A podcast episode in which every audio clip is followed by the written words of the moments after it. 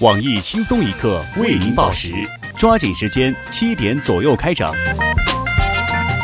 各位听众，各位网友，大家好，今天是八月二十五号，星期二，我是小强。大家好才是真的好。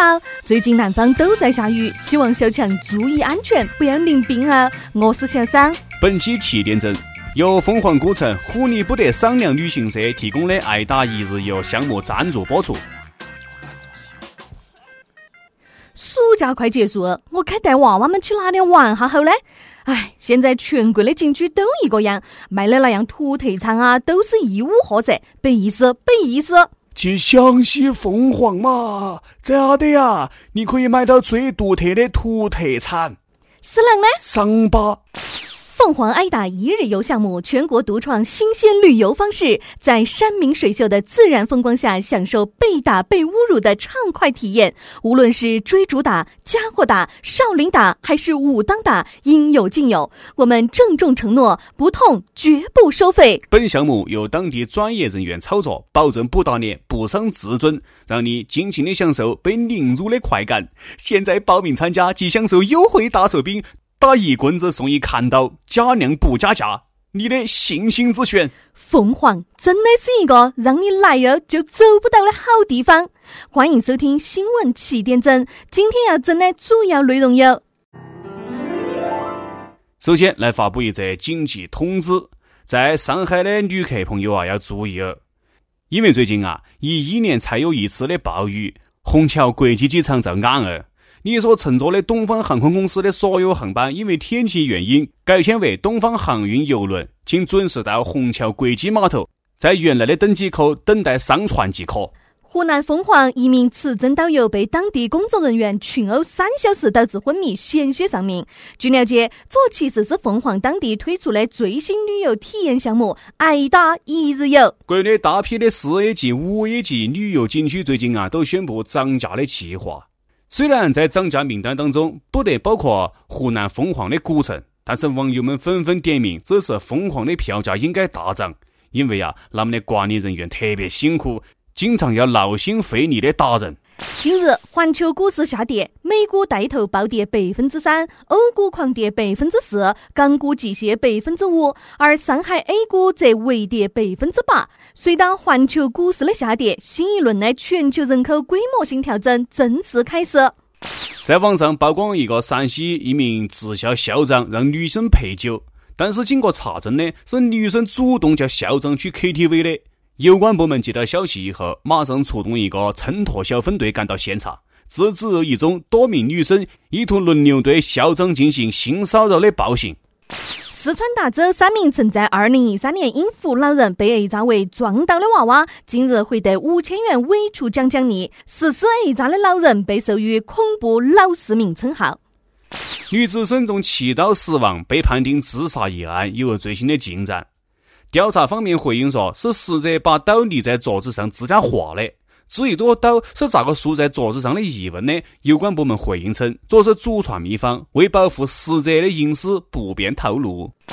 女子溺亡后，尸体器官立即丢失，有关部门回应称，器官脱落是过往船只螺旋桨搅动导致。对此现象，我台著名水利专家黄博士分析称，这一定是因为水太深了。黑龙江一个女子在家头看球赛直播的时候，在画面上的球场看台上发现自家的老公和她的小三，随后呢就马上赶到球场进行捉奸。根据了解啊，这名女子并非是球迷，平常也不看球赛。当天正好是隔壁邻居老王来拉了去电视机看直播球赛，然后无意中发现丈夫出轨。浙江一名六岁女童因每天喝酸乳导致提前发育，胸部变大。中国平胸女性关爱协会对此事表示高度关注。十二岁的男童在一处展览中倒倒哦，不小心就压倒一幅名画真迹。针对这个意外呀，他的父母表现得十分的淡定。不就是值五百块钱和一张证书了吗？我赔得起。媒体爆料，章子怡已经怀孕六个月，预产期在今年十二月底。爆料人证实，章子怡怀的是汪峰的娃娃。科学家成功提取巴西的一种毒蜘蛛的毒液，制作男性的专用药品。曾经使用该产品的我台资深屌丝鲁大炮表示毫无压力。台湾一名男子在台风期间擅自打捞漂流的名贵木材被捕。对此，大陆有关部门强烈谴责台湾有关部门漠视人权的做法，连五百块和证书都不给，还是人吗？纽约市长公开宣称，应该立法禁止女性在纽约时代广场裸体。这种做法呢，引起了巨大的争议。有女权主义组织就表示啊啊，将在全球发起争取女性裸体权利的运动。号召全球女性裸体上班。根据了解，我台的美女主编曲艺和主持人小商已经宣布要参加这个行为艺术。法国一对情侣疑似在荒废的城墙上亲热时坠河身亡，有关部门发出忠告：野外有风险，强征需谨慎。真实无添加的新闻。根据媒体调查称，英国青年普遍拒绝当海军，因为在海上服役会断网。上不些苏联啊、推特啊等等的社交网站，这让年轻人生不如死。朝鲜半岛局势近日高度紧张。根据了解，朝鲜国内青年参军热情高涨，目前已经达到了打韩国人均捐五条命的水平。下面请听详细内容。首先，我们来关注一则社会正能量的新闻。在昨天，一货车在高速公路上侧翻，车上二十吨价值几万块钱的苹果散落一地。这个意外造成了严重的交通堵塞。正所谓一方有难，八方来抢。附近的淳朴民众听到车祸的消息后，纷纷赶到现场帮助善后。在不辞辛劳、辛勤的哄抢了六个小时之后，在大批手推车和拖拉机的协助之下，终于把阻塞道路的苹果全部搬回家中。看到这么温馨的场面，货车司机感动到哭。这些村民们这种触目惊心的伟大壮举。让我们不得不发出撕心裂肺的赞叹：这些善良的民俗民风真的是罄竹难书啊！近日，湖南凤凰一名持证导游因为旅游大巴倒车问题与当地工作人员发生口角，在当地工作人员的热心关怀之下，导游被群殴三个小时，导致昏迷，险些丧命。根据我台最抗打的小编胖编深入凤凰调查后发现。这其实啊是凤凰古城最新推出的“爱打一日游”项目体验之一。根据了解，自从推出了这项全球独创的旅游项目以后，凤凰古城受到了中外内游客的关注和好评，景区评级也由是连升了两级，超过五 A 最高的等级。插播一则娱乐快讯。